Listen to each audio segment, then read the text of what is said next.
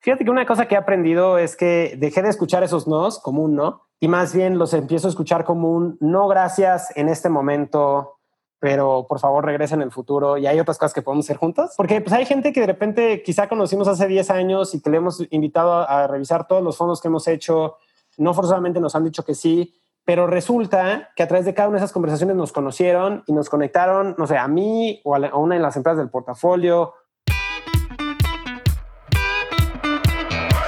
Hola, soy Alex Galvez y esto es Fundadores, el podcast donde me dedico a tener conversaciones con fundadores de startups latinoamericanas para deconstruir sus experiencias, su historia, sus errores y sus aciertos, y así encontrar los aprendizajes y herramientas que tú puedes aplicar en tu día a día.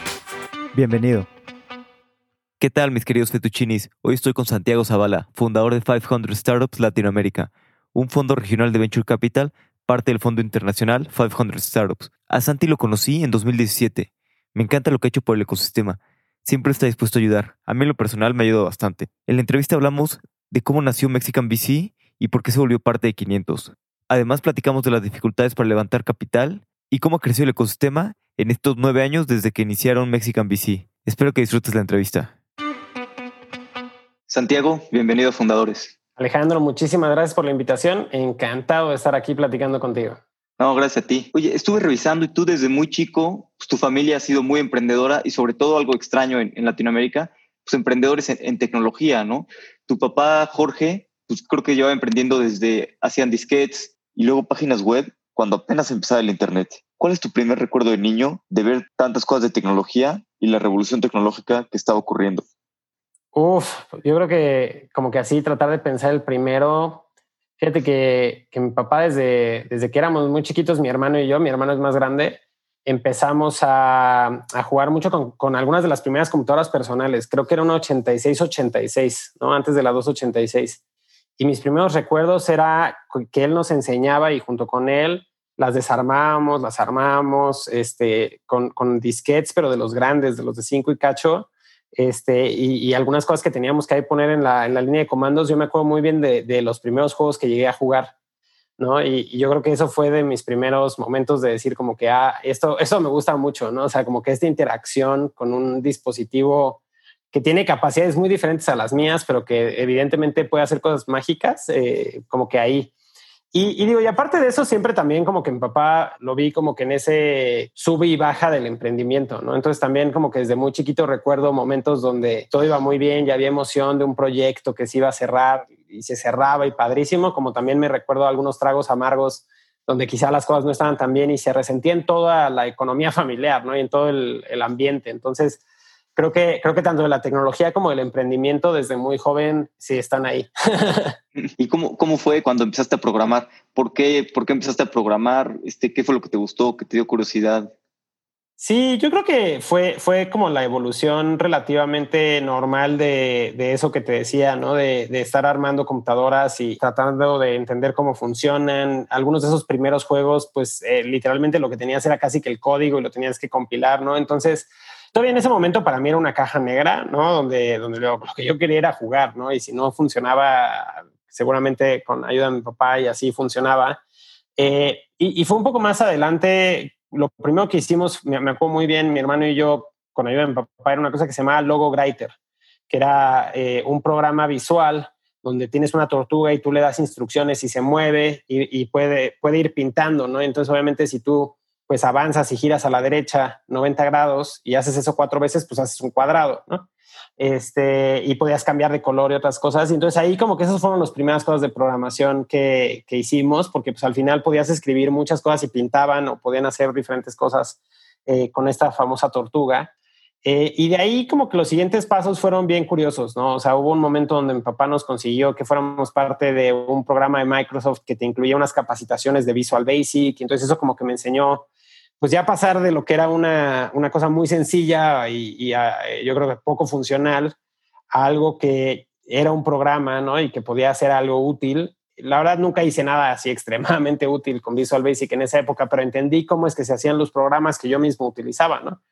Y más adelante, justamente estando eh, perdiendo el tiempo en una de las empresas que él había empezado, que se llamaba, creo que era Multimedia Editorial todavía en esa época, que después se termina siendo Kiven, Pero entonces yo estaba ahí perdiendo el tiempo cuando todo el mundo tenía una entrega muy importante y todo el mundo estaba estresado y de repente alguien me tomó y me dijo, a ver, ven, te voy a enseñar y empecé a aprender lo que estaban haciendo, que eran sitios de Internet, eh, primero con HTML básico, pero luego empecé a entender cómo había diferentes lenguajes de programación que te permitían hacer cosas interactivas, ¿no? Entonces fue como que todo un caminito de ir entendiendo, pues sí, como desde las piezas más básicas para hacer algo pues te digo, no, no muy útil, pero, pero quisiera algo, luego hacer algo que fuera funcional. Y fue el momento donde ya llega el poder poner eso en Internet, que para mí me voló la cabeza, porque pues ahí de repente tienes algo que es útil y si es útil para muchas personas, pues de repente más lo empiezan a utilizar y empiezan a hablar de eso y, ahí estuvo muy padre. Aquí creo que tu primera web la hiciste en 1999 y, y te acuerdas, pusiste el, el, servidor en tu closet y todo. ¿Te acuerdas qué sentiste cuando pues ya armaste todo y, por fin la, página estaba en línea y cualquier persona del mundo podía verla? Claro, creo que, o sea, antes de entrar a, que el servidor estaba en el closet y, todo esto, me acuerdo que los primeros como cosas sencillas que hice, no me acuerdo si era Geocities o, una de esas páginas que te permitían eh, de manera gratuita poner tu HTML y que todo el mundo lo viera y venían con un contador y tenían muchas cosas que ya no existen, ¿no? O sea, tenían una cosa que eran los, los, los web rings, ¿no? Donde listabas para otras páginas como el mismo tema para que la gente pudiera como que ir visitando múltiples páginas del mismo tema. Y yo me acuerdo que la primera, la primera, la primera, yo, en esa época estaba leyendo el libro de episodio 1 de, Star Wars. Y yo me acuerdo que me emocionaba mucho que un día yo sabía que esa película iba a salir y entonces yo quería, como que había un personaje en el libro que me gustaba mucho, que era Jar Binks antes de que fuera un meme que a todo mundo les cayó mal Jar Jar Binks, ¿no? Pero entonces yo hice una página como de, de, por qué Jar Jar Binks era un, un, muy buen personaje y tenía unos GIFs animados de Jar Jar Binks y de fuego y otras cosas. Este, y esa fue mi primera página y me acuerdo que yo, el contador que te decía cuánta gente lo había visitado, yo entraba al día siguiente a ver cuánta gente había entrado y si habían entrado cinco personas más, decía, wow, hay cinco personas más que conocen de Jar Jar Binks gracias a mí, ¿no?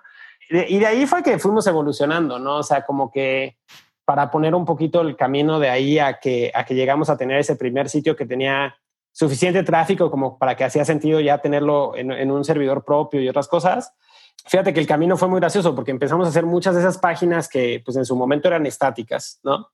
Y, y a mí se me ocurrió con un primo que sería una buena idea, como que él estaba aprendiendo a tocar guitarra y medio como que yo estaba tratando, la verdad no le dedicaba mucho tiempo, pero también. Y en esa época usábamos muchos eh, tablaturas, ¿no? Tabs, que le llaman en inglés, que eran estas cosas que están eh, como que en una eh, forma, no, no, no, es notación de notas, sino es como de acordes y muy sencilla. Y entonces tú entras a sitios en internet donde estaban estas tablaturas y las bajabas y te ponías a... Él, bajaba muchas, las imprimía y se ponía a tocar guitarra. Y yo veía cómo se frustraba de que hay veces que él no sabía si las estaba leyendo mal, o sea, como que había cosas que eran confusas, o si estaban mal, ¿no? Eh, y, quizá alguien más podía hacer, como porque luego como que había diferentes versiones, ¿no? Diferentes personas subían sus tablaturas de cómo ellos la tocaban, ¿no? Y entonces, como que platicando con él, como que surgió esta idea de, oye, pues hay que hacer un sitio de tablaturas, sobre todo las tablaturas en español, que no era tan grande la comunidad en esa época, eh, pero que puedas poner las tablaturas con comentarios. Y yo ahí no tenía la más remota idea. Yo había hecho HTML, lo había puesto en internet y, ya, ¿no? Y tenía un contador, quizá, ¿no? Ese era el único superpoder que podía, que sabía cómo poner ahí. Y entonces empecé a encontrar que había plataformas open source que tú podías bajar, instalar en un servidor y que podías tener eh, estas cosas más interactivas, ¿no? Y encontré una, un software de foros que se llamaba, en esa época era Jab, que es Yet Another Bulletin Board que estaba escrito en Perl, un lenguaje que yo nunca había escuchado y que la verdad este, hasta el día de hoy me parece que es un lenguaje bastante oscuro, ¿no? en el sentido de que la, leer código que ha sido programado en Perl no, no es muy sencillo, ¿no? Pero lo bajé, lo instalé y teníamos un foro donde podía subir tablaturas y, y la gente podía comentar. Y eso fue convirtiéndose en lo que después eh, se terminó llamando culter.com.mx, que fue un sitio que tuvo millones de visitas, cientos de miles de mensajes, este, miles de usuarios registrados. Que digo, miles de usuarios registrados no suena tanto ahorita, ¿no? Sí, pero, en, esa, época... era un monstruo, ¿no? Y, y, esa fue la época donde, donde terminamos corriendo eso desde, desde un, el closet de mi cuarto con dos líneas telefónicas y literalmente en la noche este, me ponía a hacerle cambios y para que no se cayera durante el día que la gente lo estaba usando. ¿Y, cómo fue aquí creciendo este, pues, toda la comunidad? O sea, supongo que lo hiciste y de repente empezó a crecer, a crecer la comunidad. ¿Y, qué dijiste? ¿Qué voy a hacer con esto? ¿O dijiste, bueno, pues simplemente vamos a crecer la comunidad y, vamos a ver hacia dónde nos lleva?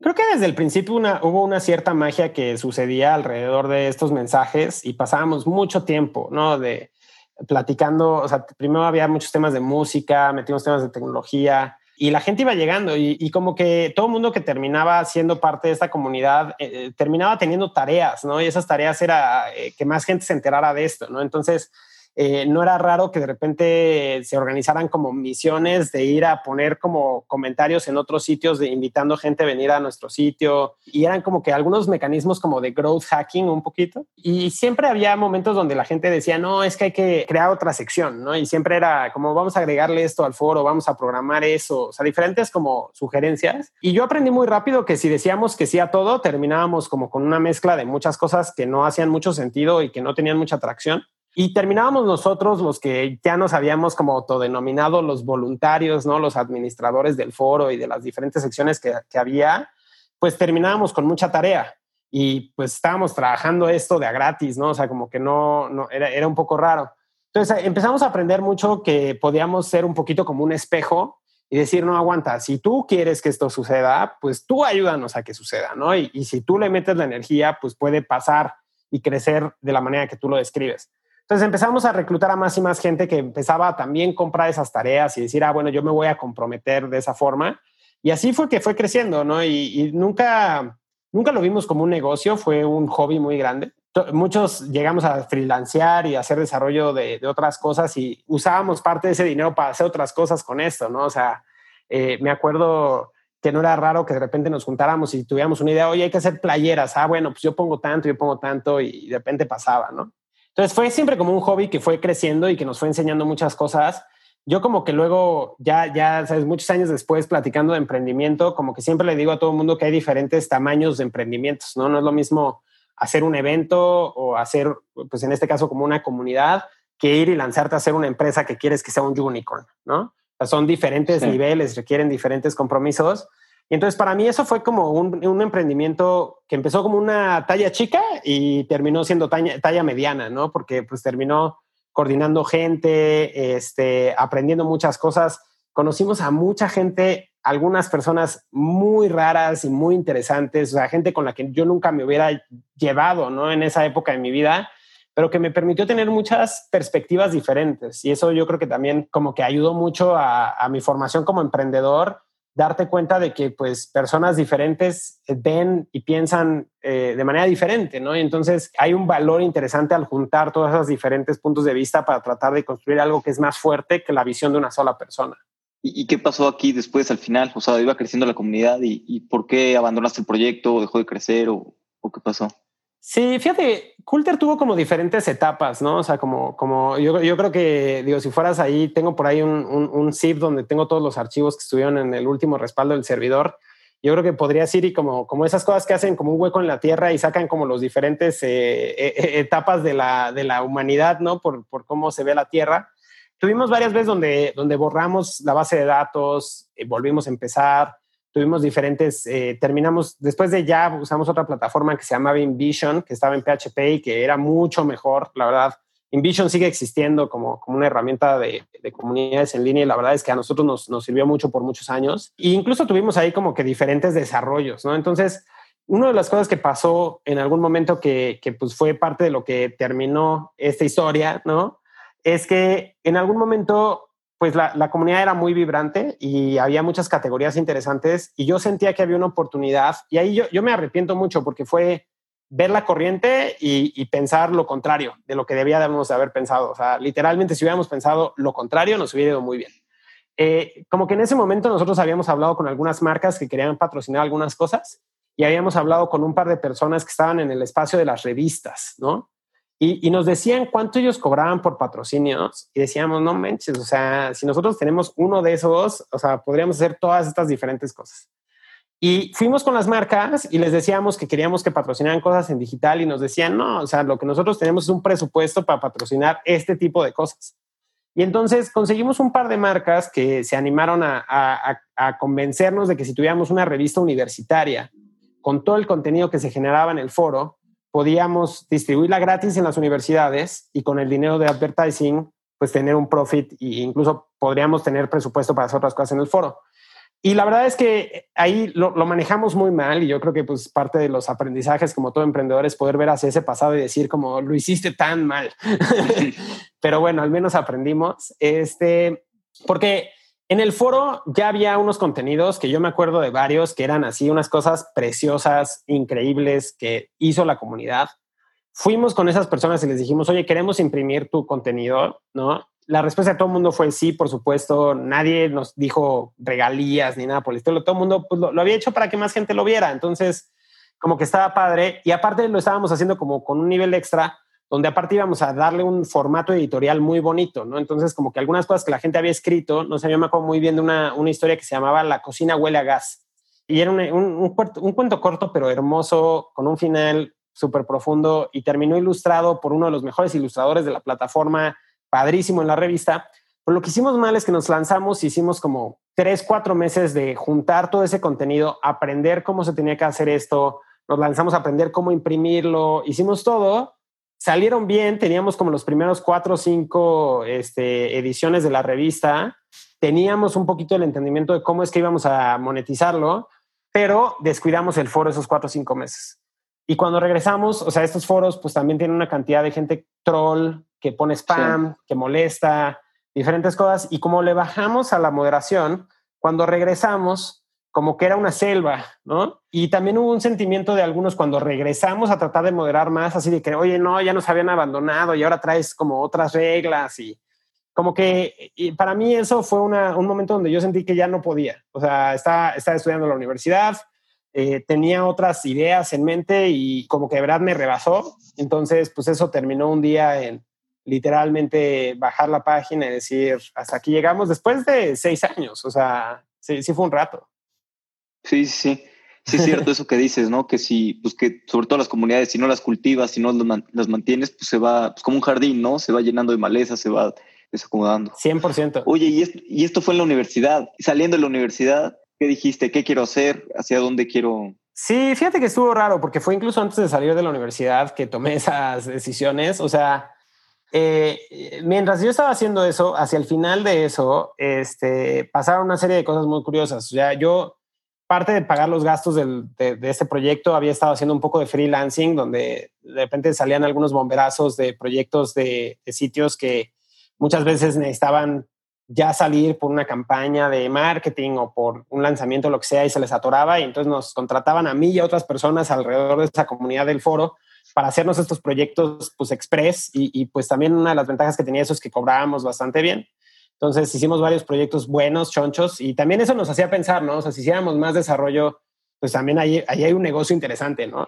Y entonces cuando terminó este proyecto, justo terminé conociendo a, una persona que luego terminamos haciendo varias cosas juntos y que me invitó a ser parte de un proyecto donde estábamos haciendo una red social profesional para América Latina.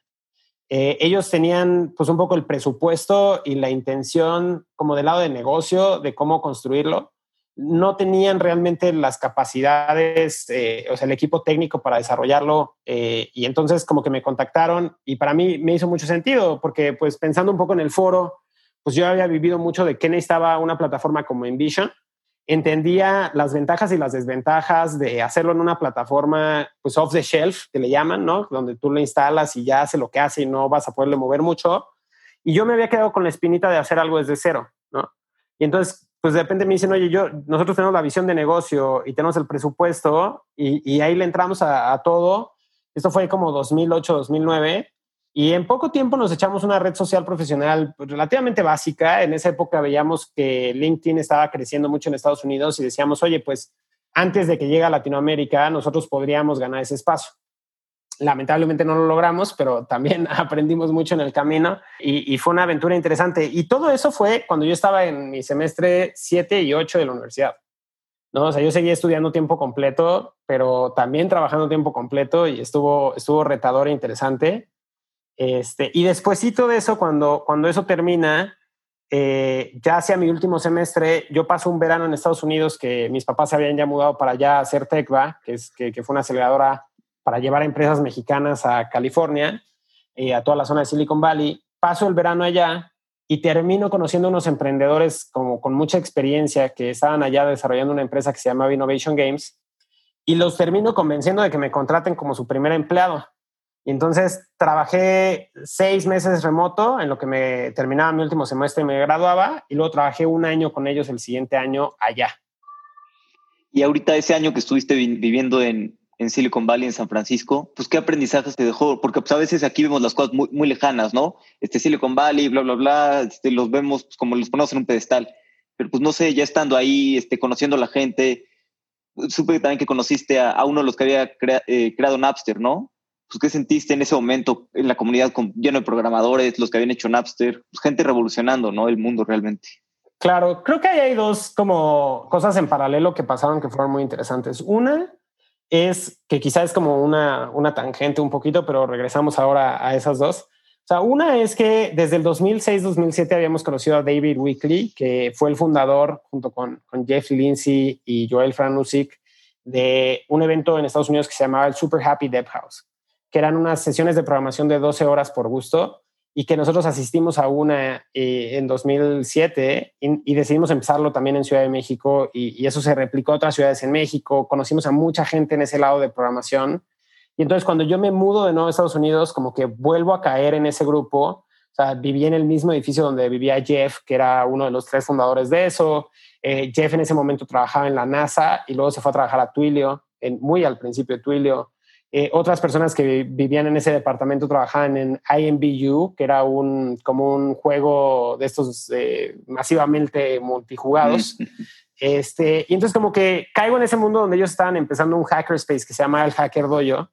Y, y, me tocó literalmente el inicio del Hacker Dojo cuando, cuando estaban arrancando. Entonces yo después del trabajo todos los días me iba al Hacker Dojo y todos los días había una conferencia de cómo hacer algo en Python, cómo hacer algo de no sé qué Machine Learning eh, en esa época estaba empezando mucho el Google App Engine y, aprendimos muchísimas cosas y como el campus de Google no estaba lejos, no era raro que empleados de Google vinieran a platicarnos lo que estaban haciendo, ¿no? O sea, y era como una experiencia eh, pues realmente envidiable. Hoy volteo hacia atrás y digo que fue, o sea, es una, una situación muy privilegiada estar en ese momento en el tiempo, que aparte, o sea, si lo piensas, 2010, estamos en el año 2 del iPhone, ¿no?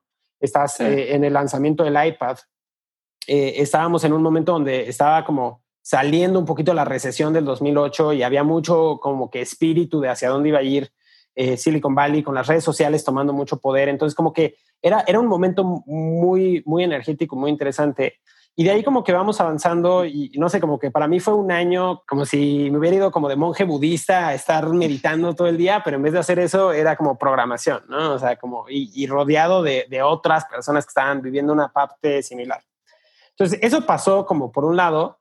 Y por el otro lado, el startup en el que trabajé en Innovation Games, los dos fundadores, Luke y Dan, eh, pues los dos eran personas un poco mayores que ya habían construido varias empresas anteriores, tenían mucha experiencia, pero mucha experiencia en, desde el lado de desarrollo, una red de contactos muy interesante y, como que, si bien íbamos rápido, no íbamos con prisa.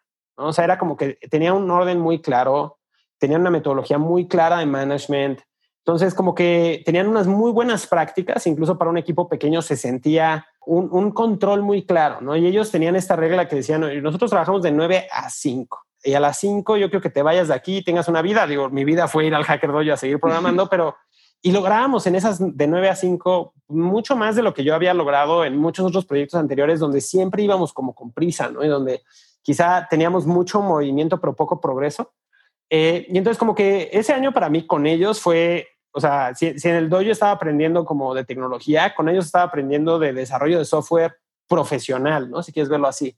Y la verdad es que aprendí muchísimo. Creo que ya habiendo hecho desarrollo de software en, empresas en México y en proyectos individuales y en algunas otras cosas, como que llegar a esa, ese momento como que de repente me hizo clic el darme cuenta de que pues parte de la magia, ¿no? Es, es usar las tecnologías adecuadas y conocerlas para hacer es el, uso adecuado de la herramienta, pero también hay una parte alrededor de cómo manejas el proyecto, cómo manejas la cultura de la empresa, cómo manejas toda esa parte que es bien humana este, y, que fue muy interesante, ¿no? Entonces, como que para mí pasan esas dos cosas así, es, como un año en una olla de presión donde no hice nada más que eso de lunes a domingo, desde que me despertaba hasta que me iba a dormir. ¿Y, por qué te regresaste a, México? Sí, me imagino todos los aprendizajes de este año, ¿no? Hay unos años que, como dicen, décadas que no pasan mucho y de repente en ciertos años que te cambian la vida, ¿no? Sobre todo en ciertos momentos de, la, vida. Claro. Como dice, ¿por qué, te regresaste a, México? Fíjate que fue, fue raro. O sea, tomé la decisión de empezar un proyecto y, y, curiosamente nunca tomé la decisión de regresarme a México. Eso fue casi que circunstancial cuando estábamos en ese proceso, como que yo ya llevaba un año y medio trabajando en Innovation Games, empezaba un poquito a ver cómo iba a ver el futuro de, esa empresa y, ellos como que, de hecho, luego termina habiendo un exit de esa empresa y, yo como early employee vi un poquito del upside de eso, entonces estuvo padre. Pero como que para mí, como que yo ya sentía que mi misión ya, ya estaba hecha, ¿no? Y estaba empezando a entender un poco, pues, cómo podía ser como, como lo que seguía, ¿no? Si quieres verlo así. Y en parte de esas conversaciones y en parte de, tratar de entender ese momento, como que yo, yo me empecé a imaginar mucho qué podía pasar con trabajar en algunas de estas otras empresas que te decía haciendo desarrollo de software, ¿no? Y entonces yo estaba como que ya un poquito como que volteando a ver un poquito, pues, oye, ¿qué, qué, qué va a suceder aquí?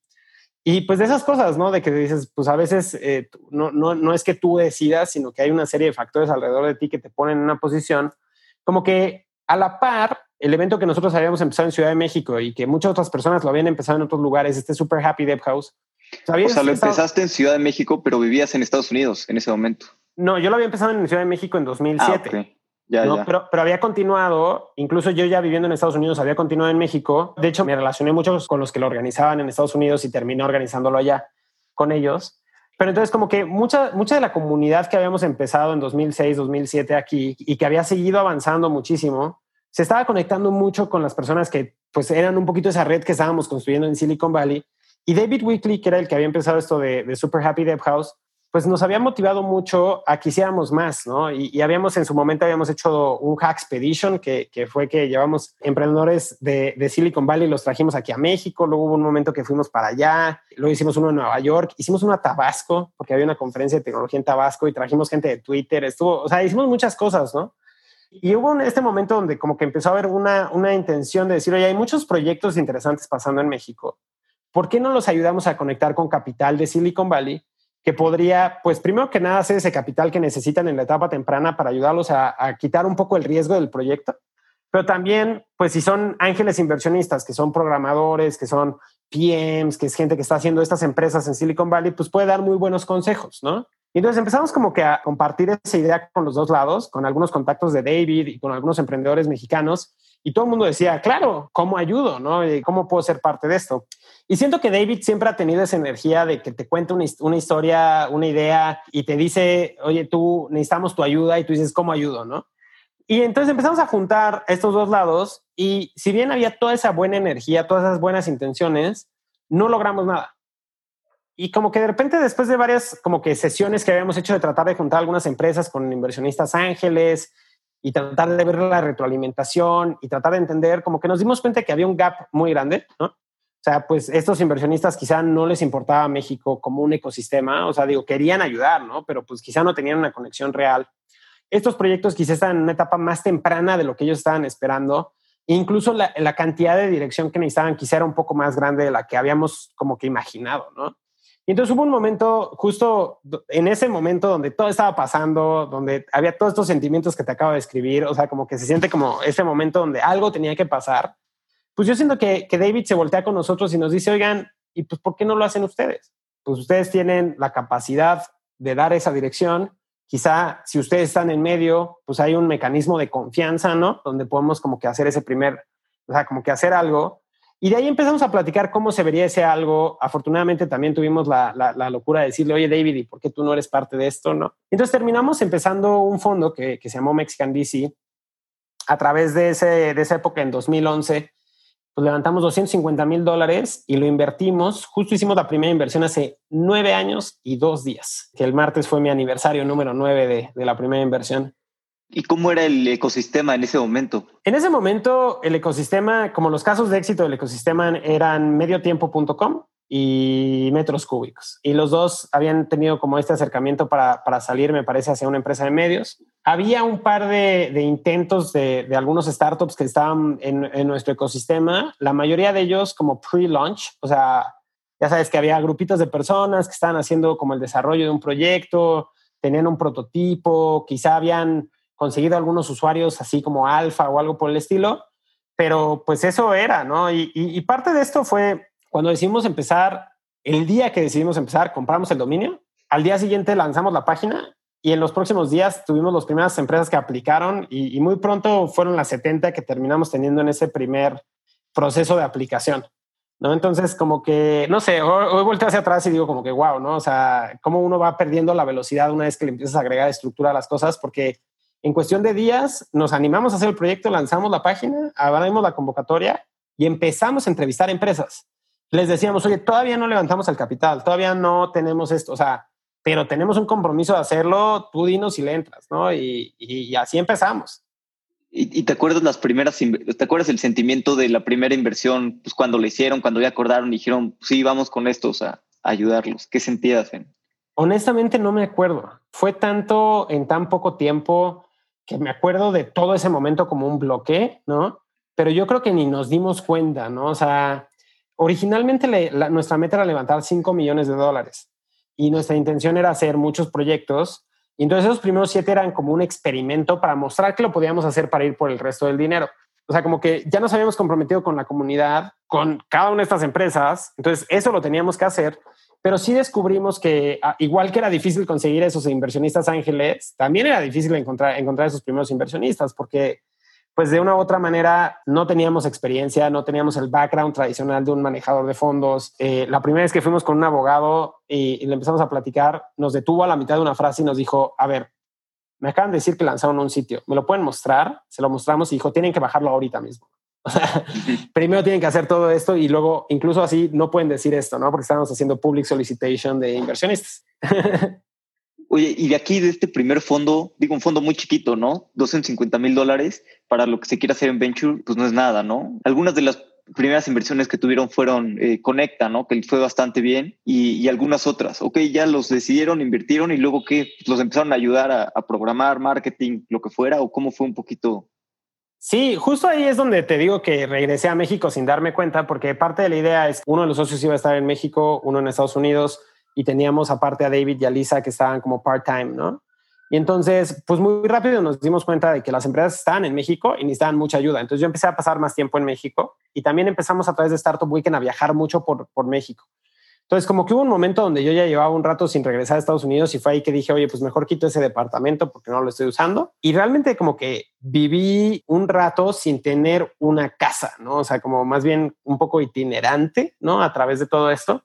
Eh, de vez en cuando llegando a casa de mi hermano, que, ahí terminamos, de hecho, haciendo varias de las cosas de este primer batch. Eh, y mucho de lo del batch era como un poco remoto, ¿no? Era como, de alguna u otra forma estábamos siempre platicando con las empresas, ya fuera a través de Skype, les decíamos, oye, vamos a vernos, a veces íbamos a Guadalajara, o sea, hubo muchas cosas ahí moviéndose. Y, y pues sí, como tú dices, ¿en qué les ayudábamos o qué empezamos a hacer? Fuimos descubriéndolo en el camino, ¿no? Creo que una de las cosas que habíamos aprendido en el desarrollo de software pues es que tienes que escuchar a tu cliente, ¿no? Tener un proceso iterativo de planeación y pues avanzar en ese proceso iterativo en realmente hacer lo que necesita el cliente. Entonces, mucho era decir, oye, a ver, ¿dónde estás? ¿No? Oye, no, pues este, estoy desarrollando el producto. Ah, perfecto. Y entrábamos a nivel, ver el código y, entender, oye, a ver, vamos a hacer un hackathon, vamos a lanzar dentro de una semana, ¿no? Y nos encerrábamos una semana y juntos lanzamos, ¿no? O sea, fueron varios momentos muy divertidos de, de usar como que ese conocimiento que habíamos estado como que pues generando desde el foro, ¿no? Hasta este momento para realmente meterles velocidad a estos proyectos. Algunos de ellos empezaron entonces ya estar en el mercado, tratar de ir por clientes. Todos y cada uno fueron como que pivoteando y cambiando y entendiendo. Digo, por ejemplo, el caso de Conecta, cuando nosotros invertimos, pues era un directorio de empresas, ¿no? Y a través de, de lanzar y hablar con los clientes se dieron cuenta de que los clientes querían vender en línea les crearon un, dentro del perfil de la empresa, un pequeño lugar donde pudieran subir productos y vender. Cuando nos dimos cuenta de que pagos no estaba resuelto en México y era muy difícil y no podíamos usar herramientas internacionales fácilmente, pues fue que de repente ellos crearon una conexión de pagos y es bien gracioso porque fue un poco después, ya que nos unimos a 500 y, teníamos la primera camada de empresas, eh, una de las empresas de, esa, de ese batch necesitaba un método de pago y yo me acordaba que en Conecta ya tenían un poquito de eso. Le dije, oye, déjanos usarlo, pero desde otro URL. Entonces nos prestaron como la librería de llaves con la que se estaban comunicando Y esa fue la primera integración de, de alguien externo a Conecta haciendo un pago en Conecta, ¿no? Pero más allá de que hubiera sido un diseño perfecto de, oye, vamos a hacer una API de pagos y eso es lo que hacemos, más bien fue como, oye, tú ya tienes esa parte de la infraestructura, déjame usarla, ¿no? Y ya luego fueron construyendo, o sea, más gente lo empezó a utilizar así y de repente fue como que ya nada, vamos a hacer eso y tiraron todo lo demás. Qué interesante que empezaron como un, como un directorio de empresas, ¿no? Los fue jalando el mercado hacia, hacia una necesidad más, más real.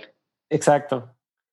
Oye, y de aquí de Mexican VC, como decía, un fondo muy chico, ¿cuánto tiempo tardaron en, en invertirlo? Fue como un batch, ¿no? Entonces lo invirtieron rápido y después de eso dijeron, ¿ahora qué? ¿Al segundo fondo?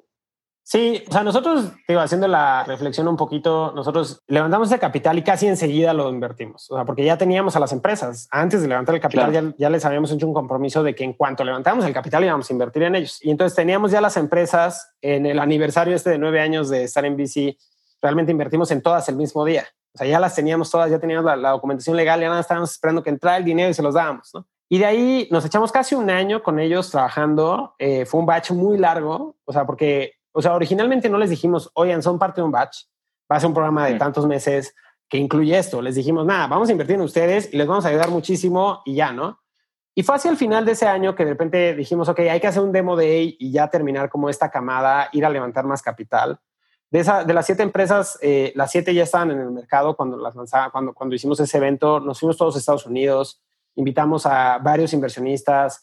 Ahí fue la gente de 500 que ya había invertido en nosotros, pero de ahí empezó un poquito a entender un poco más que lo que hacíamos, pues sí tenía una cierta atracción. 500 termina invirtiendo en dos de esas siete empresas, varias otras terminan teniendo compromisos de, inversión de otros inversionistas. Entonces, como que sí vimos que había una, una cierta atracción, ¿no? un cierto interés de llevar estas cosas hacia adelante platicando un poco con algunos de los inversionistas que habíamos platicado en México, platicando con inversionistas en Estados Unidos, como que sentíamos que sí había un interés, pero todavía se sentía a mediana distancia y algunos como un poquito más cerca. O sea, originalmente lo que queríamos era levantar otra vez capital, quizá otros 250 mil dólares y hacer otra, otra experiencia similar. Pero ahí había una serie de factores que se juntaban para hacerlo complicado. Una, cuando tú empiezas un fondo, tienes una cantidad de tiempo para levantar capital y ya estábamos llegando hacia el final de ese tiempo para ese vehículo. La segunda, pues es que el management fee de 250 mil dólares pues es bastante pequeño, entonces estábamos viviendo nuestros ahorros. Eh, y entonces creo que los inversionistas que veíamos nos decían, oye, si no tienes un cierto tamaño para hacer que sea sustentable tu operación, pues tampoco quiero ser parte, porque aunque tú le metas muchas ganas, pues dentro de dos años te vas a estar cansado y sin ahorros y te vas a querer ir de aquí, ¿no? Entonces, como que platicando un poquito con 500 en ese momento, 500 estaba convencido de que querían poner más dinero en nosotros, pero nos decían, pues tienes que tener una respuesta a estas, estas situaciones, ¿no? O sea, no, no puedes nada más seguir hacia adelante porque sí. Y entonces, como que en una de las charlas sale la idea de que, oigan, ¿por qué no lo hacemos juntos? Y fue ahí que les hacemos como una presentación de las diferentes maneras de qué significaría hacerlo juntos.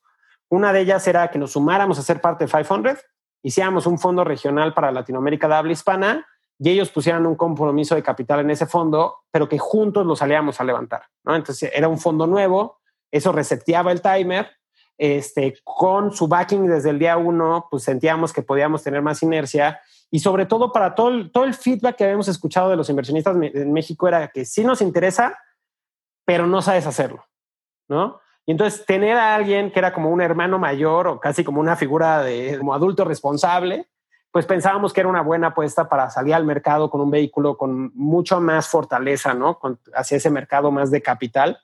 Eh, y para los emprendedores, como que no sabíamos si iba a agregar, porque realmente la marca que habíamos construido en México en ese momento era fuerte, ¿no? Y fue toda una discusión alrededor de si seguir operando como Mexican VC o operar como 500. Había apertura a las dos del lado de 500, pero al final decidimos operar como 500 porque Mexican VC nos limitaba a México, ¿no? Claro. Y entonces habíamos pensado si hacer Latam VC, pero entonces era como incluye a Brasil o no. No queríamos hacer Brasil porque Brasil sí era como que un, un reto que no conocíamos. Entonces, como que ante toda esa duda fue como, bueno, ya, 500. Y pues aquí estamos, este, pues ocho años después. Sí, ya, ya, ya ha pasado un rato. ¿Y crees que fue la decisión correcta tener la marca de 500? Yo creo que, como dices, te ayuda con muchos inversionistas mexicanos, ¿no? De darles un poquito más de legitimidad.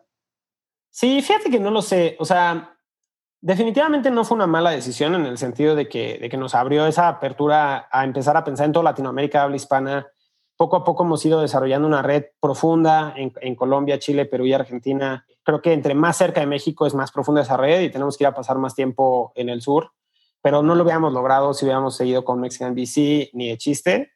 Y no creo que tengamos como región Latinoamérica de habla hispana otra palabra que nos hubiéramos podido encontrar una buena marca. Una de las cosas que sí ha sido un poquito un reto es que 500 ha crecido, ¿no? O sea, cuando empezamos 500, cuando nos unimos, era un fondo basado en Mountain View que tenía un acelerador ahí y que invertía a nivel global y nosotros fuimos un primer fondo regional. Fast forward ocho años, 500 tiene 22 vehículos de inversión diferentes, tiene eh, un área de desarrollo de ecosistemas que trabaja con gobiernos y con corporativos, tiene un área de educación que trabaja con universidades y todo eso lo hemos hecho siempre bajo el mismo contenedor que es 500. Y yo creo que si hay un reto ahí de diferenciación, ¿no? donde de repente tenemos a alguien que va y vive un programa en, en, un lugar que tiene un propósito, un formato y otras cosas, y de repente piensa que eso es 500, ¿no?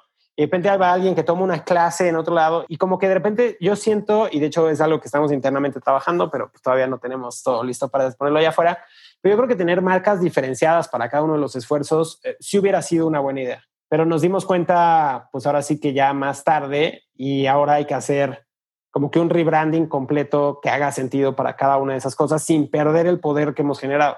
Claro, sí.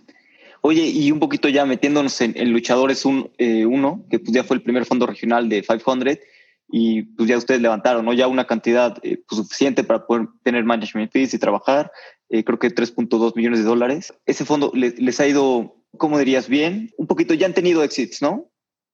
Sí, viendo hacia atrás, o sea, tanto Mexican BC como Lucha 1, Lucha 2 y Lucha 3, yo me atrevo a decir que hemos tenido buenos resultados, en el sentido de que, de que cuando comparamos todos los indicadores que podemos ver para, para el vintage y para la etapa, honestamente han sido superiores a lo que esperábamos, ¿no? y, y, eso que éramos ambiciosos al principio.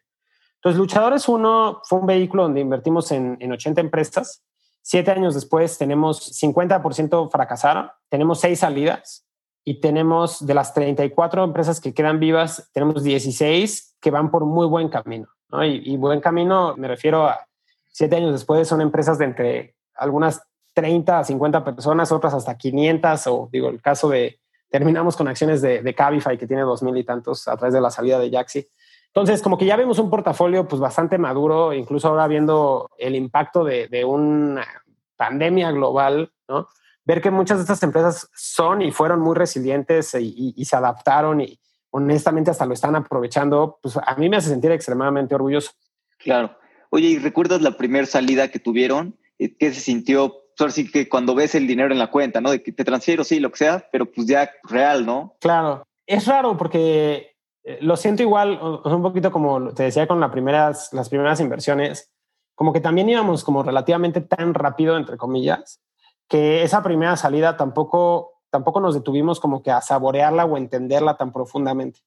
La, primera salida que tuvimos fue cementoja.com, que justo el founder es Tavo Zambrano, que luego fue, hizo otras cosas y ahora está haciendo Skydrop. Y en Skydrop le está yendo muy bien. Lamentablemente ahí no, no, no participamos, pero un saludo a Tavo. Y él, o sea, como que fue raro porque él fue parte del primer batch que hicimos en Lucha 1 y muy rápido como que se juntó con un equipo argentino que se llamaba Sinimanes y de repente como que los adquirió Delivery Hero y nosotros como que justo en el merger todavía pusimos como un poco más de dinero, entonces al final tuvimos como que un retorno que en el múltiplo no fue tan grande, pero en la cantidad comparado a lo que estábamos invirtiendo fue algo muy representativo. Pero fue tan rápido que decidimos reinvertirlo, ¿no? Entonces, para nosotros fue una bonita transacción, pero no, no es lo que tú dices de, regresó el dinero y, fuimos a celebrar todos que habíamos logrado la misión del fondo, ¿no? Pero yo creo que la primera que realmente me acuerdo que sí fue un sentimiento de, wow, había una premisa, invertimos, hubo trabajo, crecimiento, hubo una salida que no fue sencilla, pero la logramos, que me, dio todo ese sentimiento que hoy, pues yo creo que es la, pues, la droga que vas a perseguir como fund manager el resto de la vida, ¿no? Que es ese sentimiento de, del éxito, ¿no? De cuando las cosas pasan bien fue con una empresa que se llama Autochilango. Ellos eh, originalmente tenían una aplicación que te recordaba cuándo circulabas y cuándo no. ¿No? Entonces, una aplicación que le pones tu placa, te dice si circulas o no y ya. Cuando llegaron con nosotros tenían 40 mil usuarios. Platicamos de muchas cosas que ellos ya tenían en la mente que querían agregar y pues durante la aceleradora y un poco hacia adelante pues fuimos probando diferentes cosas. agregando algunas funcionalidades, oye, que si puedes saber si tienes fotomultas, ¿no? Que si puedes, y, que si las sabes temprano y las pagas temprano te dan un descuento, eh, que si sabes cuándo tienes que pagar la tenencia, que verificar el coche y otras cosas. Y pues al final fueron creciendo. Cuando salimos, me parece que tenían 750 mil usuarios. Creo que hoy tienen más de 1.5 millones de usuarios. Eh, la salida fue un corporativo internacional con una presencia en México. Y, fue bien bonito porque, o sea, digo, como personalmente, ¿no? De esas experiencias que sí te hacen como que sentir como que, wow, o sea, cómo termina todo esto cuadrando. La empresa que, los adquiere, eh, en el proceso de adquirirlos se tardaron mucho tiempo, o sea, tardaron más de ocho meses. Y, fue porque pasaron por una serie de due diligence y aprendimos mucho de cómo debe ser una salida. Y al final, cuando finalmente concretan la compra, ellos tenían un retiro regional en una playa, ¿no? Este, iban a presentar la adquisición. Y para mí fue muy bonito que el corporativo que, los adquirió nos invitó también a nosotros a ser parte de ese evento, darles una pequeña conferencia de qué es Venture Capital a todos los directivos, cómo había sido la experiencia de nosotros del lado del vendedor y cómo ellos podían hacerse mejores comprando startups, ¿no? Y el momento de la firma. Y como que yo muchas veces como que me había imaginado en el abstracto, oye, ¿cómo es una venta de una empresa? ¿no? O sea, ¿cómo, ¿cuál es el sentimiento que queda entre las diferentes partes? ¿Cuál es la intención de por qué se está generando? Y estoy seguro que hay miles de formas, ¿no? Y hay, hay seguro ventas muy bonitas y hay seguro ventas muy feas. Y esta para mí fue una que, o sea, e, e, los emprendedores lograron el objetivo, nosotros logramos el objetivo, el, el corporativo logró el objetivo. O sea, eso fue hace ya varios años y hoy te puedo decir, para mí, ese es el tipo de transacciones que quiero que sucedan, ¿no? O sea, el, el oye, fue el único en que salimos a bolsa y está padrísimo, pues está también padre y seguro algún día nos tocará vivirlo y va a ser muy bonito, pero cuando tú volteas a ver los cap tables de esas empresas, normalmente los inversionistas iniciales, incluso los emprendedores, terminan siendo una parte muy pequeña. Acá, literalmente en el cap table estaban los emprendedores, nosotros, y todo eso se lo vendimos a un corporativo, todos estábamos en la sala. Fue, en cuestión de retornos, fue una muy buena salida para nosotros para los emprendedores creo que también y definitivamente para el corporativo ahora que vemos que tuvo el crecimiento todavía la empresa y le han podido como integrar una serie de cosas alrededor del corporativo, pues digo, pues ese es el negocio en el que estamos.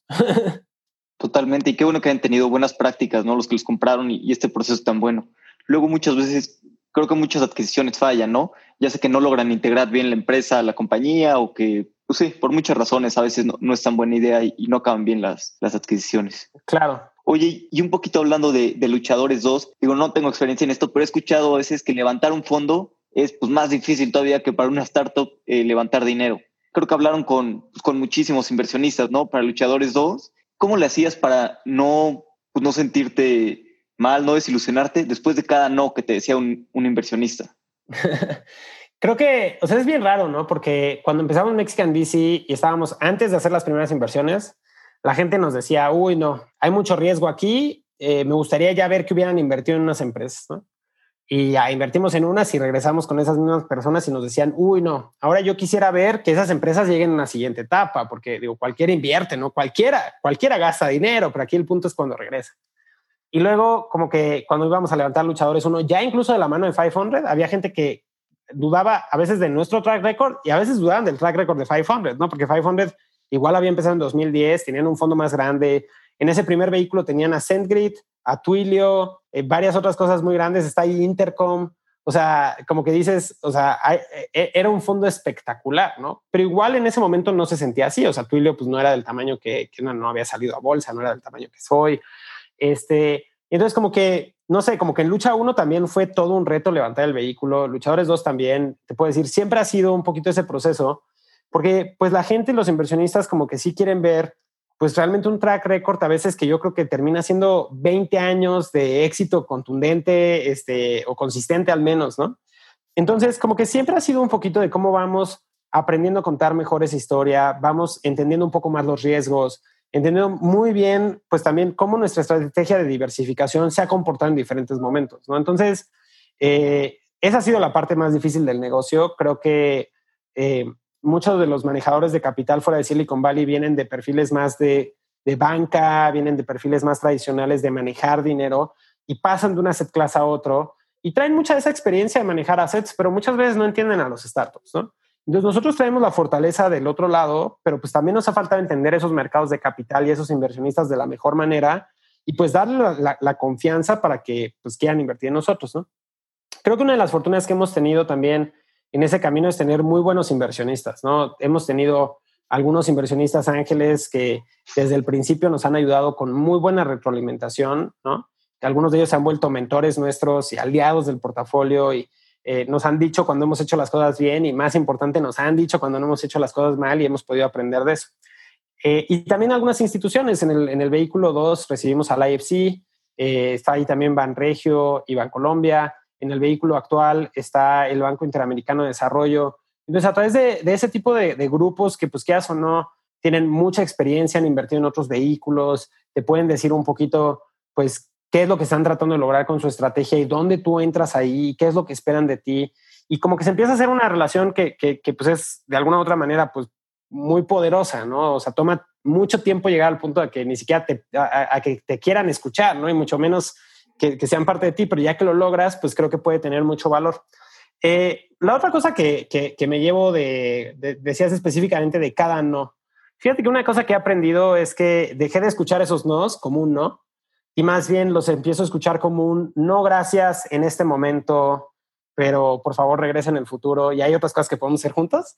Eh, porque pues hay gente que de repente quizá conocimos hace 10 años y que le hemos invitado a, revisar todos los fondos que hemos hecho, no forzosamente nos han dicho que sí, pero resulta que a través de cada una de esas conversaciones nos conocieron y nos conectaron, no sé, a mí o a, la, una de las empresas del portafolio o, o, sabes, con alguien que terminó siendo alguien relevante, ¿no? Entonces, yo creo que pues ahí el secreto es que hemos cambiado el, el, pensar que esos procesos es ir a conseguir el sí, cuando más bien es ir a conseguir esa relación e irla construyendo, ¿no? Y, y, y mostrarle a toda esa gente pues que tienes compromiso con lo que estás haciendo, que tienes convicción.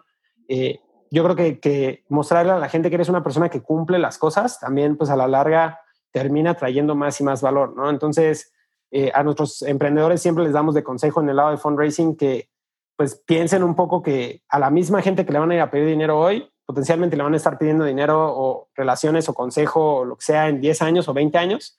Entonces, pues no quieres quemar un, un barco nada más porque en ese momento no se alinean los astros para, para, trabajar en conjunto.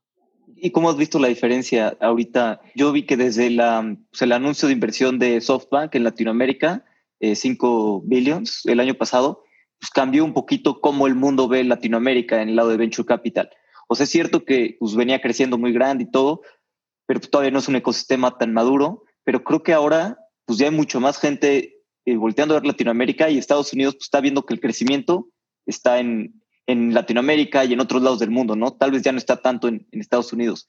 ¿Cómo has visto el cambio de, del ecosistema? ¿Crees que ahorita pues, Latinoamérica es hot o todavía le falta un poco? Yo siento que estábamos como que justo en ese punto donde estaban a punto de descubrirnos, ¿no? Y, otra vez ahí un poquito después de lo de SoftBank, cuando, cuando WeWork y otras cosas como que se alentaron un poquito, ahí también hubo un, un regreso y yo creo que con COVID eh, mucha gente va a ser muy cuidadosa, ¿no? Entonces como que vamos a ver un poquito de, pues no sé si los indicadores que todo el mundo estaba viendo como lo que les emocionaba se van a continuar, a mí los indicadores que me emocionan son diferentes y eso estoy seguro que se van a continuar. Si tú volteas a ver eh, el, el, top 10 de startups de LinkedIn del año pasado en México, donde está ahí este, Confío número uno, está Clip, está Conecta, están muchas otras empresas ahí, tú volteas a ver en eso, pues eh, empezaron el año teniendo 2.300 empleados, ¿no? esas empresas.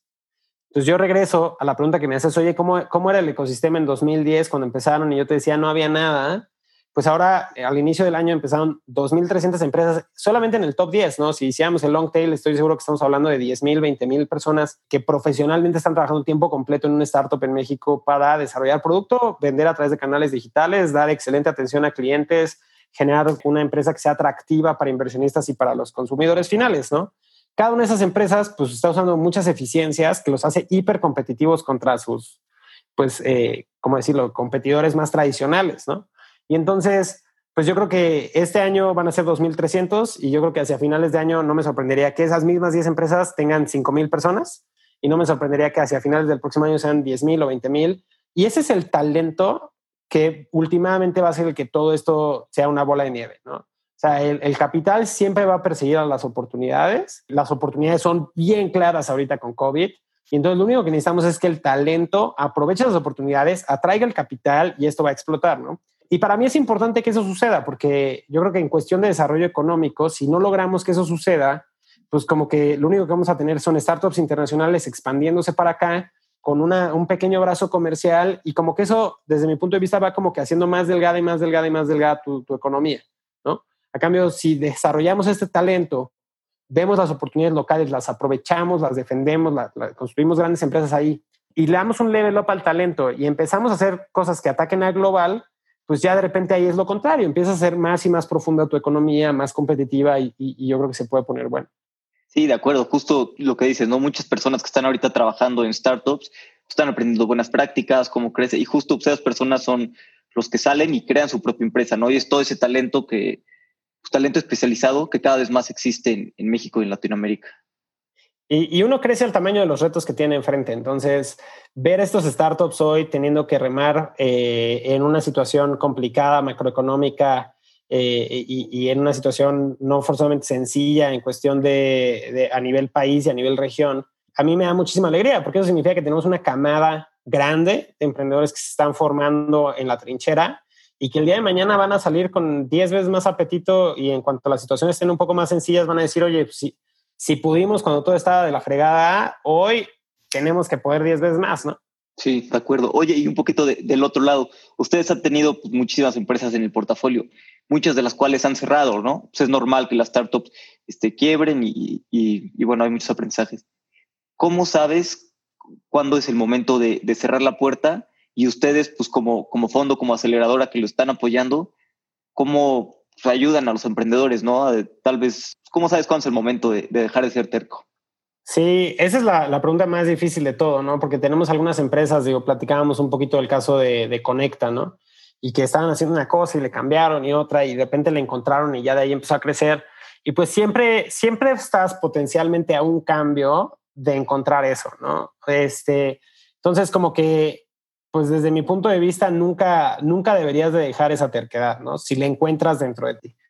Y, entonces para mí el momento y la, manera en la que le ayudamos a las empresas a, tratar de tomar esa decisión, pues es preguntarte si, si ya esa terquedad ya no está dentro de ti, ¿no? Entonces creo que las empresas normalmente se terminan cuando se acaba el dinero y normalmente el dinero se acaba cuando se termina la energía, porque mientras hay energía encuentras una manera de ir a encontrar un poco más de recursos de algún lado, ¿no?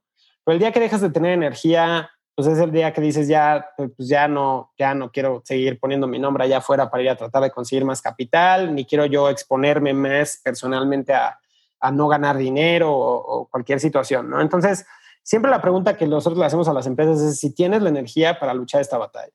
Si la tienes, nosotros la tenemos y queremos ir contigo. Y si no la tienes, tranquilo, no pasa nada. Nosotros tomamos el riesgo económico, tú tomaste muchos otros riesgos y otras personas también tomaron otros riesgos y todos nos llevamos aprendizaje, ¿no? Pero siempre le recordamos a todo el mundo que va a ser mucho más fácil si, si dejan, si cierran hoy la, la cortina, se toman unos meses, trabajan en algunas cosas, se capitalizan un poco, descansan y dentro de seis meses, un año, llegan con un cap table vacío, con el reloj en cero, con todo para construir algo, ¿no? Pero pues del otro lado, si cuando escuchan eso dicen, no, no, no, no, no, no, no, no puedo dejar esto morir porque ya tenemos aquí todo esto, bueno, pues entonces aprovechemos, ¿no? Otra buena manera de, juzgar un poquito si estamos llegando hacia el final de la vida de una empresa es preguntarnos si todavía se nos ocurren cosas diferentes que intentar. O sea, si de repente decimos, oye, ya intentamos todo, o sea, ya no se me ocurre qué más hacer, pues ese también es un muy buen indicador de que quizá deberíamos estar pensando en cerrar la cortina. Si de repente nos queda todavía la espinita de, no, pero es que espérate, porque si hiciéramos esto y pusiéramos esto, esto, otro, a otro precio y convenciéramos a tal de que esto pase, la sacamos del parque, es como, bueno, pues si tienes energía, hagámoslo, ¿no? Y yo he notado que digo, o sea, un poquito poniéndolo en números, eh, nuestro porcentaje de sobrevivencia en empresas comparado contra otros tipos de empresas, restaurantes, pymes y otras cosas, la verdad es que tenemos más sobrevivencia que cualquier estudio que hayamos visto, digo, quizá con más data points, ¿no? Pero creo que estamos del lado como de donde hay más terquedad de la que quizá es necesario, ¿no? Eh, entonces también bajar un poquito esa barra y decir, oye, se vale fracasar, a nosotros nos ha encantado invertir la segunda, tercera vez en la empresa de alguien y ha funcionado, hemos visto cosas funcionar, hemos visto cómo los fundadores y las fundadoras como que después de una o dos experiencias de, un poquito de lo que platicaba hace rato, ¿no? De, mi experiencia en Innovation Games, o sea, yo llegué y sentía esa experiencia de años de haber manejado equipos. Y lo que eso significa es que echaron a perder antes de que yo llegara, ¿no? O sea, ya me tocó que yo llegara y, hubiera una estructura, ¿no? Pero pues estoy seguro que si regresas unos cuantos años en, en la vida de Luke, seguro tuvo unas experiencias donde manejó mal un equipo, ¿no? Y así es que aprendió y, y, terminó siendo bueno. Entonces también hay, hay, mucho alrededor de eso.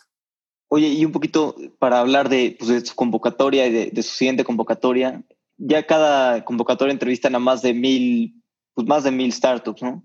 ¿Qué patrones has visto tú que empiezan a surgir de cosas interesantes? O sea, después de la convocatoria, ya que trabajas con ellas, supongo que después de algunos años, ¿qué patrones empiezas a identificar de pues, algo bueno en una startup cuando, cuando esté en etapas muy tempranas, que tiene algo interesante? O sea, como que es, es interesante porque como que en algún otro formato hay una parte de mí que sigue pensando que cada caso de éxito tiene ciertas cualidades únicas, ¿no? y que quizá tienen que ver con que ese problema para esa industria requería un equipo de X forma, ¿no? Y por eso es que sigue siendo tan emocionante hacer este trabajo y cada empresa la tenemos que ver con ojos frescos. Si hubiera una receta, pues ya se las compartiríamos a todos y, o sea, si hay, no la hemos encontrado. Ahora, sí hay una serie de cosas que definitivamente hacen sentido, ¿no? O sea, eh, pensando un poquito en voz alta en, en algunas de las cosas que hemos tratado de incorporar en nuestro proceso de selección, una de las cosas que más tratamos de ver es que pues todo el mundo te va a decir que quiere invertir en buenos equipos, ¿no? Pero ¿cómo juzgas que alguien es un buen equipo, ya sea en papel o en una entrevista de media hora? Pues es muy difícil, ¿no? O sea, entonces lo que hemos llegado filosóficamente como una conclusión es que los buenos equipos dejan evidencia en su camino de que son un buen equipo. Entonces, como que parte, es como una derivada, ¿no? como, ¿cuál es la derivada de un buen equipo? Pues que haya una cierta cantidad de evidencia. ¿Y qué evidencia vemos alrededor de los buenos equipos que hemos encontrado alrededor de nosotros? primero que nada, cuando se comprometen a hacer algo, lo hacen. ¿no? La segunda, creo que vemos una cierta, un, cierto como que constante progreso hacia adelante. O sea, no, no vemos que, que se detengan, ¿no? Entonces es normal que un equipo como los que buscamos trabajar nos diga, oye, es que hicimos esto, aprendimos esto, luego hicimos esto otro. Quizá todo eso nos enseñó que todo lo que habíamos hecho no servía de nada y hoy estamos en cero. Y es como, no, no estás en cero. O sea, hiciste todo eso antes y nos dejas evidencia de que avanzaste en estas cosas, ¿no? Creo que también hemos visto un tema alrededor de, cultura, alrededor de misión, compromiso, claridad en lo que están haciendo, que nos parece también atractivo, ¿no? O sea, cuando hablas con alguien y, te queda súper claro lo que están haciendo, te queda súper claro por qué lo están haciendo y, qué es lo que hoy van a intentar hacer, eso nos gusta porque te, demuestra que van a ser capaces de compartir esa misión a más personas, les va a ayudar a reclutar, les va, les va a ayudar a levantar capital, ¿no? Entonces, creo que ese es el tipo de cosas. Del otro lado, seguimos tomando apuestas en, industrias muy diferentes, con problemas muy diferentes, a veces con equipos radicalmente diferentes y seguimos aprendiendo, ¿no? O sea, que una de las cosas que, yo creo que me ha hecho muy humilde todo este proceso es que cuando tú estás entrando al mundo del emprendimiento, que pasa también en la programación, es muy gracioso, eh, cuando tú estás entrando al mundo de la programación, todo el mundo es de que no, este lenguaje es súper bueno, no, este es súper malo. Y, esta librería es para novatos y esta es la buena, ¿no? Y, ya que conoces a programadores muy, muy, muy profesionales, pues te dicen, no, a ver, o sea, todo tiene un propósito y, y, pues este lenguaje te sirve para estas cosas, te sirve para estas otras y pues depende qué es lo que estás tratando de hacer, ¿no? Entonces, entre más avanzas y más entiendes, como que dejas de ver estas cosas de manera tan, sabes, como con tanto contraste y empiezas a entender dónde entran en cada lugar. Yo creo que en el mundo del emprendimiento, al menos desde mi punto de vista, me empieza a pasar lo mismo. Creo que al principio yo tenía una idea muy clara de que tienes que entrar con un muy buen producto y ganar de esta forma en un modelo de negocio que se vea o se, se, sienta así. Y pues ya que te das cuenta, pues hay diferentes caminos, ¿no? O sea, tú puedes ir y tratar de levantar muchísimo capital y crecer muy rápido, pero pues quizás esa es una manera de quemar mucho dinero y te da velocidad, pero pierdes pues dilución, ¿no? Y, y hay el que quizá quiere irse más como bootstrapping, este, más lento y aprender y hacer el producto como perfecto. Pues no es que uno esté bien o esté mal, entonces creo que también de lo que nosotros hemos aprendido es tratar de, primero que nada, identificar que nosotros no vamos a poder cambiar lo que el emprendedor ve como el camino que quiere tomar, Y si lo intentas, va a acabar mal. Y la segunda, pues nosotros entender, oye, ¿cuál es el camino que estás tratando de tomar? Y entender si nos cuadra a nosotros para la oportunidad que tienes enfrente. Entonces yo creo que ahí también hemos aprendido mucho. Buenísimo, sí es cierto eso, ¿no? Que pues dos cosas, ¿no? Que luego quieres cambiar al emprendedor y decir, no, pues lo quiero, pero pues va a tomar su camino y, pues como dicen, ¿no? Hay muchas maneras de, there's a lot of ways to skin a cat. O sea, hay muchas maneras, ¿no? De, de, pues, de llegar a, al camino. Exactamente. Vamos a pasar a mi parte favorita, que es la serie de preguntas. Te hago una pregunta y contestas en 60 segundos o menos o en el tiempo que tú quieras. Ok. ¿Qué libro recomiendas? ¿Qué libro debería estar leyendo este fin de semana? Uf, depende para qué. Este, si quisieras algo de ciencia ficción y no has leído el de Three Body Problem, está buenísimo. Toda la, toda la trilogía está increíble. Yo, del lado de negocios, acabo de leer un par muy buenos. El de What It Takes, que es la historia del fundador de Blackstone, está increíble. Y el otro que sí o sí creo que este, se lo recomendaría a todo el mundo es el de The Ride of a Lifetime, que es el CEO de Walt Disney ahorita. Ah, sí, ahí lo tengo en. Está bueno. Buenísimo, buenas recomendaciones. Me las voy a echar. ¿Qué usas para leer? ¿Físico o a veces en audio y así? Pues como que hubo un tiempo grande que me fui a Kindle, sobre todo cuando viajaba mucho, y luego regresé a físico y me encanta. Cuando corro escucho audiolibros y no es raro que tenga un libro en las tres plataformas. Eh, yo sé que es un poco raro, pero pues... Sí, yo hago eso también, sí, sí. Este, y, de hecho hay libros que me cuestan mucho trabajo, que a veces los leo en físico con el audiolibro. Y mm. pues así te lo echas, ¿no? Sí o sí. Eh, pero, pero diría que mi preferido es en físico. Ok. ¿Cuál es tu hack favorito para ahorrar tiempo o para ser más productivo? Uf, a, través de los años he tenido muchos y, de hecho ahí en el, en el canal de YouTube pueden encontrar algunos. Creo que uno que estoy probando ahorita que me tiene extremadamente sorprendido porque es la cosa más tonta del mundo y yo creo que cuando termine la pandemia y lo haga en la oficina todo el mundo me va a bullear. Encontré un libro que se llama Self Command, que es de un programador de videojuegos que se llama Chris de León, a quien sigo desde hace mucho tiempo y lo admiro muchísimo un tipo que ha logrado inspirar a miles de personas a aprender a hacer videojuegos. Y su metodología es que tienes un pizarrón blanco, como chiquito, y tienes un plumón, y cada vez que vas a empezar una tarea pones, son tal hora y ya acabé tal tarea, y te lo pones enfrente. Instantáneamente cierras todo lo que tengas en tu computadora, cualquier distracción, lo que sea, y te pones a hacer esa tarea hasta que la acabes. Es una locura, funciona muy bien. Es como un pomodoro este, siguiente nivel. Perfecto, lo, voy a probar. Y, el audiolibro, el audiolibro que lo venden Gumroad eh, cuesta creo como 20 dólares, una cosa así, pero si quieres, si te comprometes a ayudarle a alguien dos horas en la vida en cualquier cosa, te deja bajarlo gratis. Entonces, si lo quieren, lo, y, y de hecho te dice, si, no sabes si comprarlo, bájalo gratis, empieza a escuchar, ya lo decides si lo pagas, no te preocupes. ¿Qué creencia o hábito has cambiado en los últimos cinco años que ha mejorado drásticamente tu vida? Uf, Creo que fue hace, hace un poquito más de cinco años, pero definitivamente es el más grande. O sea, como que me costó mucho tiempo de mi vida entender que lo que consumes es lo que eres. Y sobre todo lo pienso un poquito en alimentación y algunos vicios que tenía. O sea, cuando empecé el fondo, fumaba, tomaba, comía carbohidratos. Eh, digo, todavía tomo, ya no fumo, pero muy poco. Y he bajado de 100 kilos a 71 kilos ahorita. Y cuando yo pienso 29 kilos, o sea, cómo me los quité, es una locura, me siento mejor, soy más productivo, más feliz. Y pues fue ese razonamiento, ¿no? De, ir quitando, entendiendo qué comes y cómo, cómo esa rutina diaria cambia tu sueño y cómo te sientes. Yo creo que esa. Eh, y la otra, un poquito lo, que te decía del mundo del emprendimiento, o sea, como que sí creo que hoy cuando escucho a gente muy apasionada de que otros deberían de hacer cosas de la manera que esa persona piensa, como que me doy cuenta de que yo seguramente también hice muchas cosas así y hoy para mí es al revés, es decir, oye, ¿cómo en el ecosistema que veo, dónde es que yo agrego valor y, cómo lo podemos agregar? Sí. Cuando nos conocimos, de hecho, pesabas bastante más y pues ya después emplacaste muchísimo. Y me acuerdo que, que y justo pues, yo te conocí en un mal momento, más que que, pues, que así fueras, ¿no? Claro, pero ahí, ahí ya iba a la mitad, ¿eh? O sea, cuando empecé... Sí, me imagino con lo que dijiste ahorita. Sí, sí, sí pues que bueno, es importante tener buenos hábitos, ¿no? Te dan gasolina de poder hacer otras cosas. Exacto.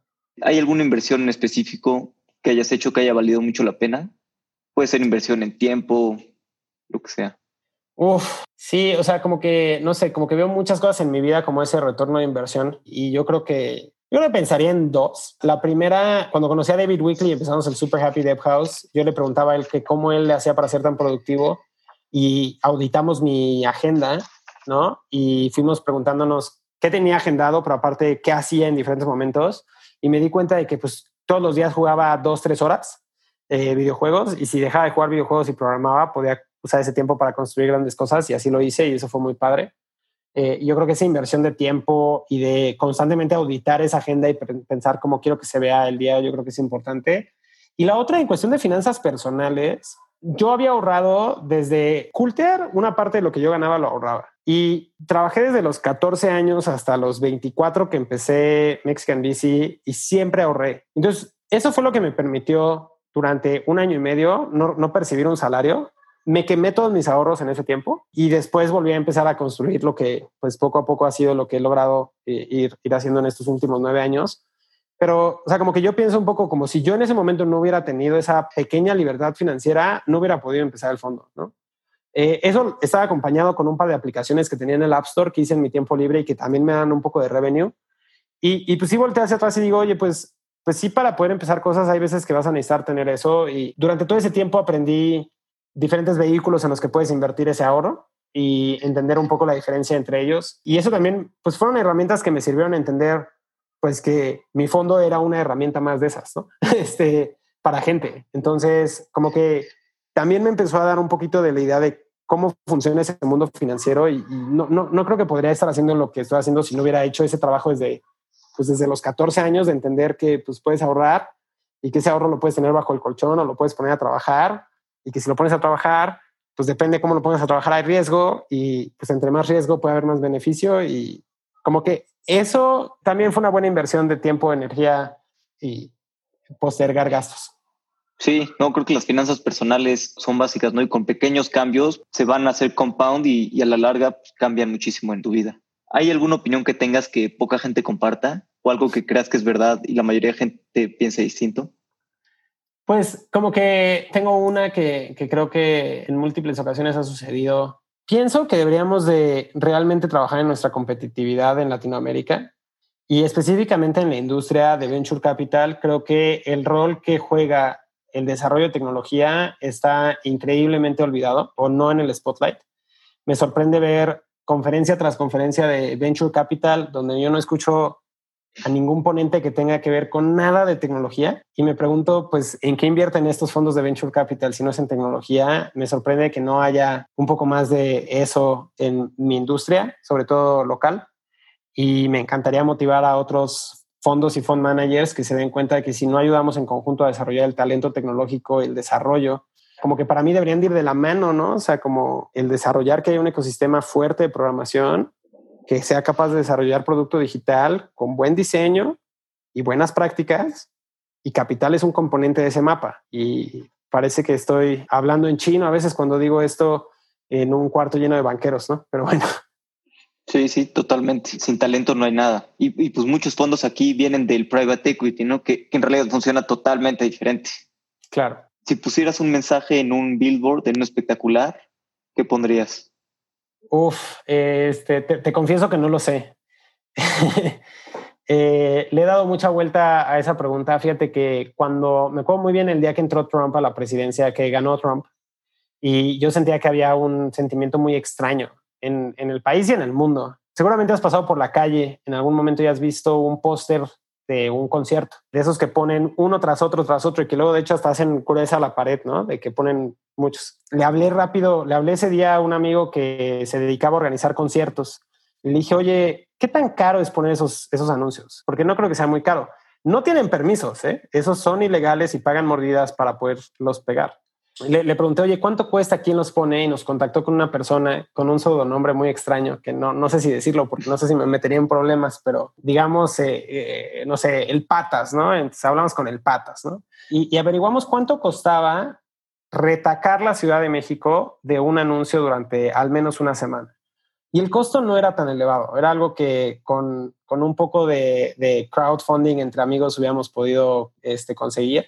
Y queríamos poner un mensaje allá afuera que motivara en ese momento a la población y, nos hiciera de alguna otra manera, pues, no sé, reflexionar un poquito de que, pues, esto también va a pasar, de diferentes cosas, ¿no? Y después de un par de semanas decidimos que no, no teníamos el mensaje y no lo hicimos. Entonces, no, no estoy buscándolo y no solo eso, Alex. El día que encuentre la frase que quiero poner en un billboard, la voy a poner. Perfecto, me gusta eso de tomar acción y, y ya que sepas qué hacerlo, ¿no? Por último, ¿dónde, ¿dónde podemos saber más de ti, de 500, de la siguiente convocatoria y todo? Claro, pues miren, de mí siempre me gusta compartir varias cosas. Una es mi Twitter, es DFST, Defect. Eh, si me siguen, por favor, eh, mándenme un mensajito y platiquemos en Twitter, me, me, gusta mucho. Del otro lado, también siempre me gusta compartir mi newsletter. Escribo un newsletter mensual con mis aprendizajes que pueden registrarse en defect, dfst.co, diagonal newsletter. Y por último, les dejo mi correo, santiago arroba 500startups.com. Con mucho gusto, ahí estamos disponibles para cualquier cosa que se les ofrezcan. Respecto a la convocatoria, si entran a 500latam.co o bien si nos siguen en, en, Instagram o en Twitter como 500 Startups Latam y 500 Latam, eh, si, nos siguen ahí se van a enterar, eh, se los aseguro. La siguiente convocatoria la vamos a estar abriendo hacia finales de este año. Eh, ahorita estamos en la semana 5 del batch 12 y pues la verdad es que vamos a estar muy emocionados de, de escuchar de cualquier persona que nos contacte a través de este podcast. Buenísimo. Santiago, Muchas gracias por tu tiempo. El tiempo es lo más valioso que tenemos. Siempre podemos hacer más dinero, pero no más tiempo. Buena plática con Santiago. Sin duda 500 ha sido de los fondos que más está haciendo por el crecimiento del ecosistema en Latinoamérica. Les recuerdo que el domingo es el último día para aplicar el batch de 500. Si son fundadores de una startup y están empezando, les recomiendo totalmente el programa. Incluso hacer la aplicación aunque no entres es bastante útil por el feedback que recibes. Si te gustó el episodio, compártelo con algún amigo o con un enemigo, pero compártelo. Me gustaría conocer más de la audiencia. Me ayudaría mucho si llenas la encuesta que tenemos en las notas del episodio o en la página web. Además, vamos a regalar varios premios a las personas que llenen la encuesta, como Official Merchandise de Fundadores, es decir, una sudadera que está muy chingona, la verdad, y un premio sorpresa. ¡Wow! Nos escuchamos en dos semanas. Hasta la próxima.